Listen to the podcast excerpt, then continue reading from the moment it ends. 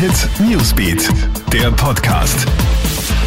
Schönen Freitagabend aus der Krone Hit Nachrichtenredaktion. Ich bin Matthias Klammer.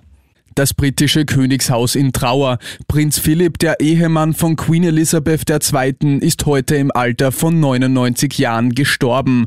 Nachdem er vor einigen Wochen in einer Spezialklinik am Herzen operiert worden ist, hat er mehrere Wochen im Krankenhaus verbracht. Mitte März hat man ihn entlassen, jetzt ist er im Alter von 99 Jahren gestorben. Auch Bundeskanzler Sebastian Kurz richtet der Königsfamilie via Twitter sein aufrichtiges Beileid aus. Erneut Thrombosefälle nach Corona-Impfung. Nach der Verabreichung des Vakzins des US-Herstellers Johnson Johnson sind vier Thrombosefälle aufgetreten.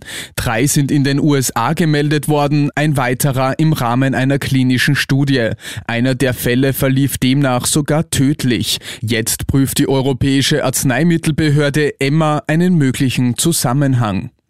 Gibt's bald Strafen für Maskenverweigerer im Parlament? In der Hausordnung steht zwar schon eine FFP2-Maskenpflicht, es sind aber keine Strafen vorgesehen. Doch das soll sich jetzt ändern. Nachdem sich einige FPÖ-Mandatare weigern, eine Maske zu tragen, will die ÖVP nun eine Änderung. Künftig soll es auch Strafen in Höhe von 500 Euro geben.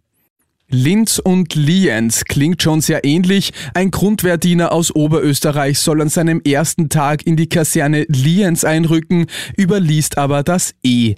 Als er dann mit dem Zug in Linz ankommt, bemerkt er erst seinen Fehler. Verzweifelt steigt der junge Mann in ein Taxi, hat aber nur 170 Euro in der Tasche.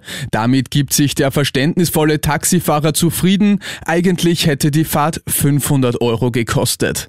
Das war's mit dem Podcast für heute Abend. Alle Updates gibt's immer für dich im Kronehit Newsbeat und auf kronehit.at.